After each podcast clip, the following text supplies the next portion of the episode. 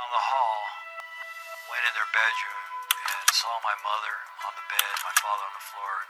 My heart just got ripped out of my chest. My life changed instantly. I thank God every day that I didn't find Joey and Josie because I don't know how I could would have handled it.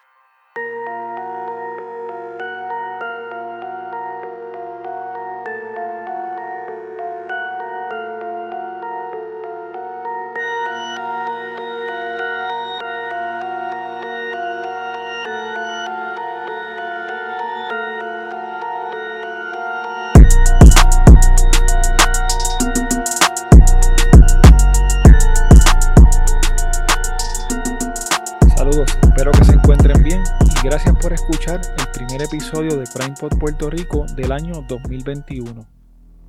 Los hechos que les voy a contar en este episodio, a diferencia de los demás episodios, no ocurrieron en Puerto Rico, ocurrieron en el pueblo de Wichita, Kansas, en el año 1974.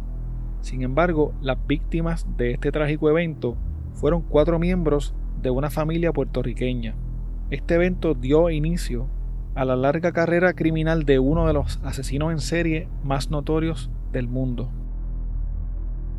Joseph Otero y su esposa Julia María Burgos nacieron en Puerto Rico en el 1935 y en el 1940 respectivamente.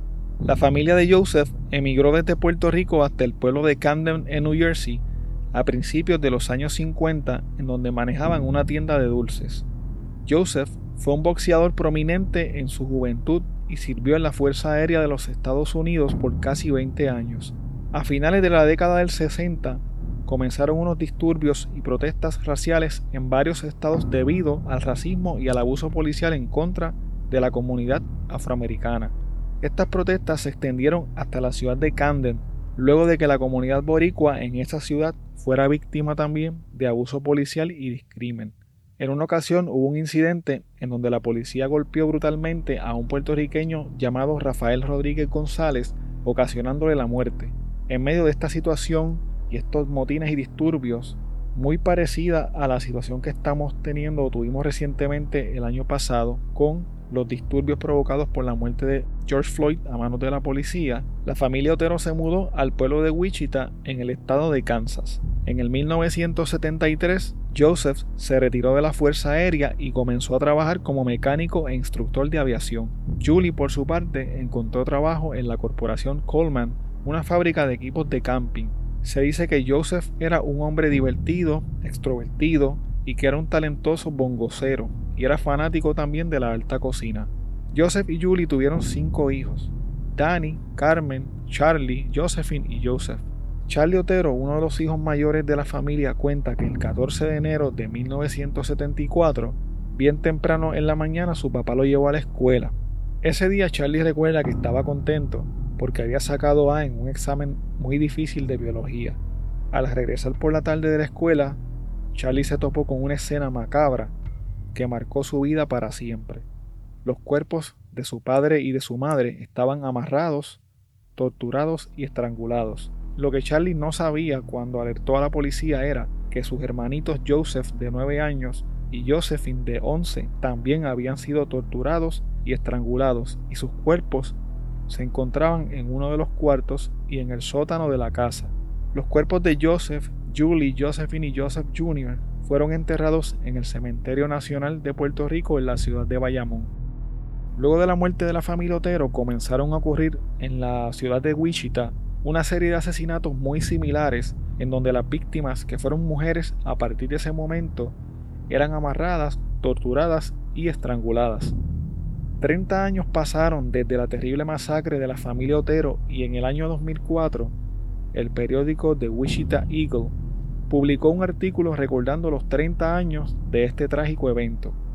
En el artículo se planteaba la posibilidad de que tal vez el asesino estaba encarcelado o posiblemente que había muerto, ya que desde el 1991 no se reportaban asesinatos con el mismo modus operandi de este asesino. Este reportaje no le gustó para nada al asesino de la familia Otero, quien estaba vivo y todavía vivía cerca del área de Wichita. El asesino comenzó a enviar cartas a los periódicos locales y a las estaciones de televisión dejando saber que todavía estaba vivo y hasta cierto punto burlándose de las autoridades que nunca lo pudieron capturar. Sin embargo, en una de sus cartas enviadas a una cadena local de noticias, el asesino cometió un grave error.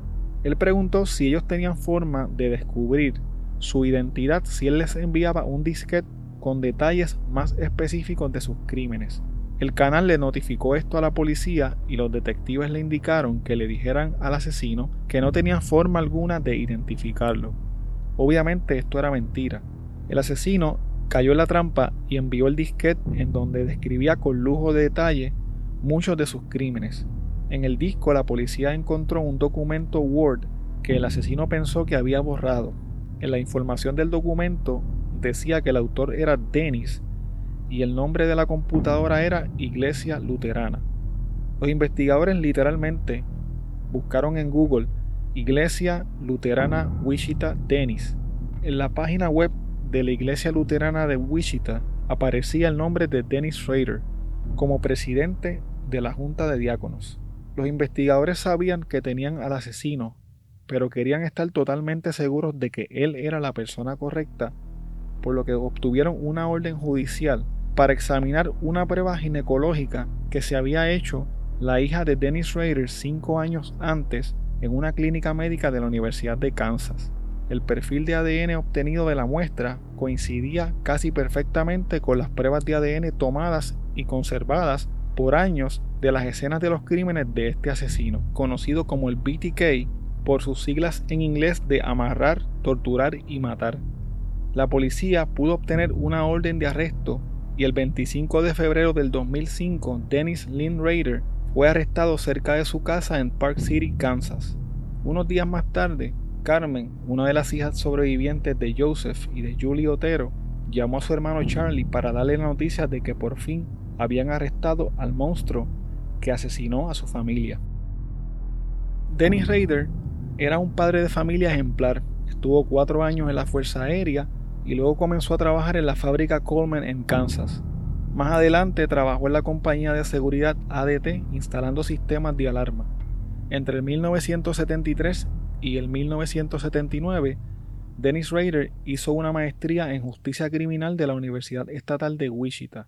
Luego de esto trabajó un tiempo en una empresa de control de animales y fue supervisor de los empleados del censo en el 1990. Dennis Rader también fue líder de los Boy Scouts y al momento de su arresto era el presidente de la Junta de Diáconos de la Iglesia Luterana de Cristo de Wichita, a la que pertenecía. La vida pública y familiar de Dennis Rader contrastaba totalmente con el monstruo que asesinó brutalmente a la familia Otero en el 1974. Luego de la masacre de la familia Otero, Dennis Rader asesinó ese mismo año a Catherine Bright, de 20 años. En el 1977 asesinó a Shirley Vian, de 26 años, y a Nancy Fox, de 25 años. En el 1985 asesinó a Marine Hedge, de 53 años, y en el 1986 a Vicky Wegerly, de 28 años.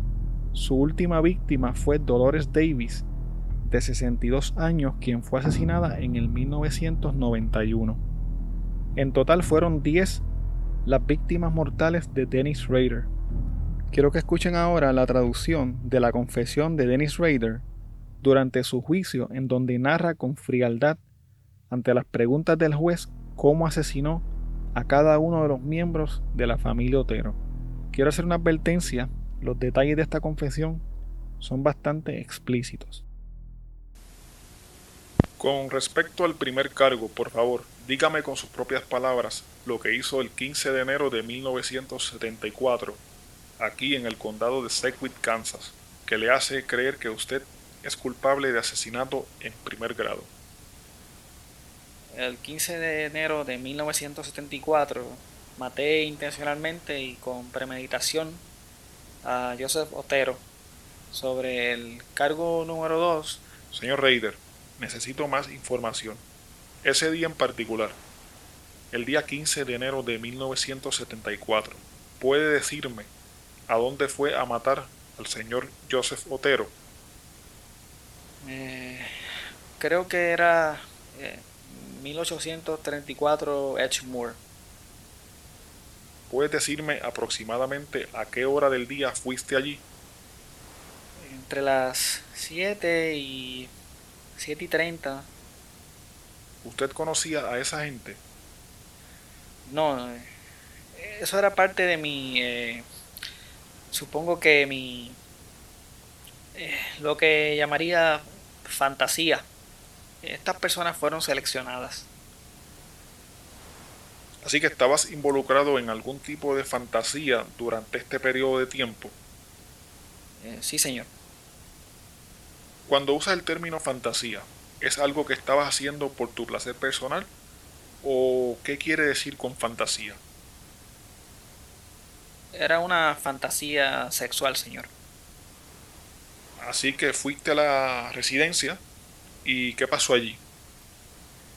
Bueno, eh, eh, había pensado de antemano en lo que iba a hacer eh, con la señora Otero o con Josephine. Y básicamente entré en la casa y confronté a la familia y de ahí seguí. ¿Habías planeado esto de antemano? hasta cierto punto sí. después de entrar en la casa, eh, perdí el control de la situación, pero en, mi mente tenía una idea de, lo que iba a hacer. Eh, básicamente entré en pánico en, mi primer día. ¿Sabías de antemano quién estaba en la casa? Yo, yo, pensaba que solo la señora Otero y los dos niños más pequeños eh, iban a estar en la casa. No sabía que el señor Otero iba a estar allí. Muy bien. ¿Cómo entraste a la casa? Entré por la puerta de atrás. Eh, corté las líneas telefónicas y esperé en la puerta trasera. Estaba pensando si debía entrar o si debía irme, pero de repente la puerta se abrió y yo, sin darme cuenta, me encontraba dentro de la casa. ¿La puerta se abrió o te abrieron la puerta? Creo que uno de los niños, creo que Junior, el más pequeño, eh, Joseph, eh, abrió la puerta. No, no recuerdo para qué. Eh, creo que, que tenía que sacar el perro o algo así. ¿Qué pasó cuando entraste a la casa? Bueno, saqué una pistola y confronté a la familia. Confronté al señor Otero y le dije que, que, que básicamente me estaban buscando, que necesitaba un auto y que necesitaba comida eh, luego les dije que, se acostaran en la sala. En ese momento me di cuenta de que no sería una buena idea. El perro estaba fuera de control, así que le dije a uno de los niños que lo callara y luego lo llevé al cuarto. ¿A quién llevaste al cuarto? A la familia, a los cuatro miembros. ¿Qué pasó después? Los amarré. ¿Mientras los apuntabas con la pistola? Bueno, mientras los amarraba y eso, supongo. Después de amarrarlos, ¿qué hiciste? Ellos empezaron a quejarse y yo aflojé los nudos unas cuantas veces. Traté de hacer que el señor Otero estuviera cómodo. Aparentemente él tenía unas costillas rotas por un accidente que tuvo, así que le puse una almohada en su cabeza. Creo que le puse un abrigo o algo así ellos ofrecieron darme su auto y, o dinero. Yo no creo que tuvieran mucho dinero. Entonces me di cuenta de que no tenía una máscara ni nada. Y me podían identificar. Así que eh, tomé la decisión de seguir adelante y matarlos, supongo, estrangularlos. ¿Qué le hiciste a Joseph Otero, el padre? Le puse una bolsa plástica en la cabeza y luego amarré unos cordones y los apreté. ¿Estaba en el cuarto? Sí, señor. ¿Se asfixió y murió como resultado de esto? No, no de inmediato, señor, no. No, no, no fue de inmediato. ¿Qué pasó? Bueno, eh, después de eso, estrangulé a la señora Otero. Eh, yo nunca había estrangulado a nadie, así que realmente no sabía cuánta presión tenía que aplicar o, cuánto tiempo tenía que estar eh, apretando para, para matar a una persona. ¿También estaba amarrada? Eh, sí. Eh, tenían las manos y las piernas amarradas. ¿Dónde estaban los niños? Bueno, Josephine estaba en la cama y Junior eh, estaba en el suelo en ese momento. Estábamos hablando en primer lugar de Joseph Otero, así que le pusiste la bolsa en la cabeza y la amarraste, y no murió de inmediato. ¿Puedes decirme qué pasó con Joseph Otero? Él se movió muy rápido, como yo creo que hizo un agujero en la, en la bolsa y me di cuenta que él estaba peleando pero en ese momento toda la familia entró en pánico, así que yo, yo trabajé bastante rápido. Trabajaste muy rápido. ¿Qué, hiciste? Bueno, quiero decir que, que estrangulé a la señora Otero y ella se desmayó. Pensé que estaba muerta, pero solamente se había desmayado. Entonces estrangulé a Josephine también pensé que estaba muerta. Eh, luego fui y puso una bolsa plástica en la cabeza de Junior. Y luego, si recuerdo bien, la señora Otero despertó. Déjame preguntarte de nuevo sobre Joseph Otero padre. Indicaste que había hecho un agujero en la bolsa. ¿Qué hiciste con él entonces? Le puse otra bolsa sobre la que tenía, o eso recuerdo. Creo que le puse un paño, o le puse una, camisa sobre la cabeza y luego le puse otra bolsa. ¿Murió entonces? Bueno, eh, supongo que sí. Eh, bueno, quiero decir, yo, me, yo no me quedé ahí mirándolo. Me estaba moviendo alrededor de la habitación, pero sí. Usted indicó que había estrangulado a la señora Otero después de haber hecho esto. ¿Es esto correcto? Sí, eh, volví y la estrangulé de nuevo. Y luego eso finalmente la mató. En ese momento murió. Con respecto al cargo número 2, en primer lugar pusiste la bolsa sobre la cabeza de Joseph Otero y él le hizo un agujero a la bolsa. Entonces usted fue y estranguló a la señora Otero. Primero que nada, eh, Otero fue estrangulado, o más bien puse una bolsa sobre su cabeza y lo estrangulé. Entonces pensé que había muerto. Luego fui y estrangulé a la señora Otero y pensé que estaba muerta. Entonces estrangulé a Josephine y también pensé que estaba muerta. Y luego fui a donde Junior y le puse la bolsa en la cabeza. Después de eso, la señora Otero despertó y estaba muy alterada con lo que estaba pasando. Así que regresé y en ese momento la estrangulé de nuevo. ¿Con las manos? No, con, una cuerda, con, una soga. Y luego creo que en ese momento volví a, donde el señor Otero y puse la bolsa sobre su cabeza. Entonces eh, agarré a Junior. Eh, antes de eso, él, me pidió que, que, salvara a su hijo.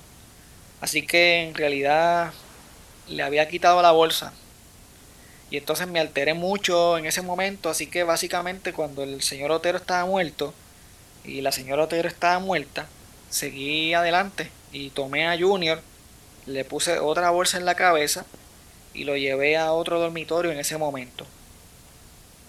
¿Qué hiciste entonces?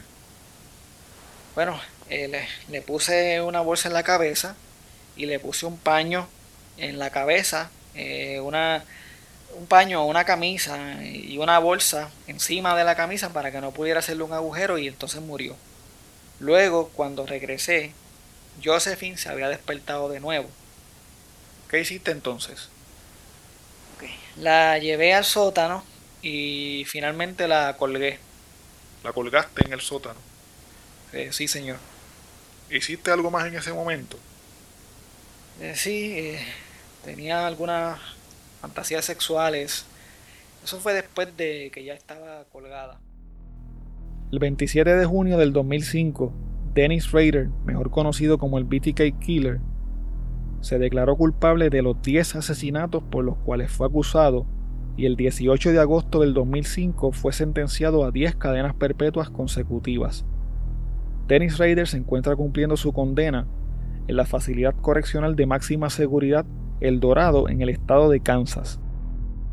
Me cuesta controlarme. Cuando este monstruo entra en mi cerebro, No sé, quizás ustedes puedan pararlo. Yo no puedo. Él ya ha escogido a su próxima víctima.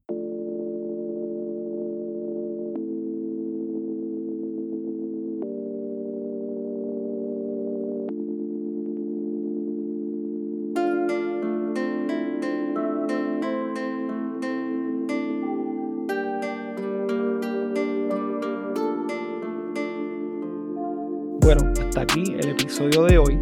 Recuerda que puedes contactarnos a través de crimepodpr.com. Síguenos en Facebook, Instagram y Twitter como CrimePodPR, en donde estaremos subiendo contenido relacionado a los temas con los que vamos a estar trabajando y sobre noticias de casos criminales principalmente.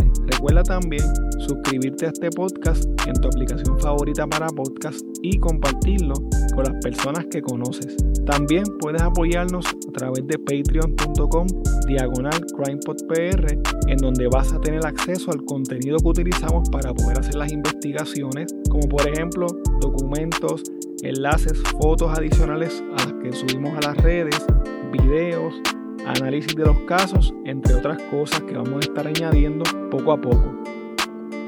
Muchas gracias y hasta la próxima semana.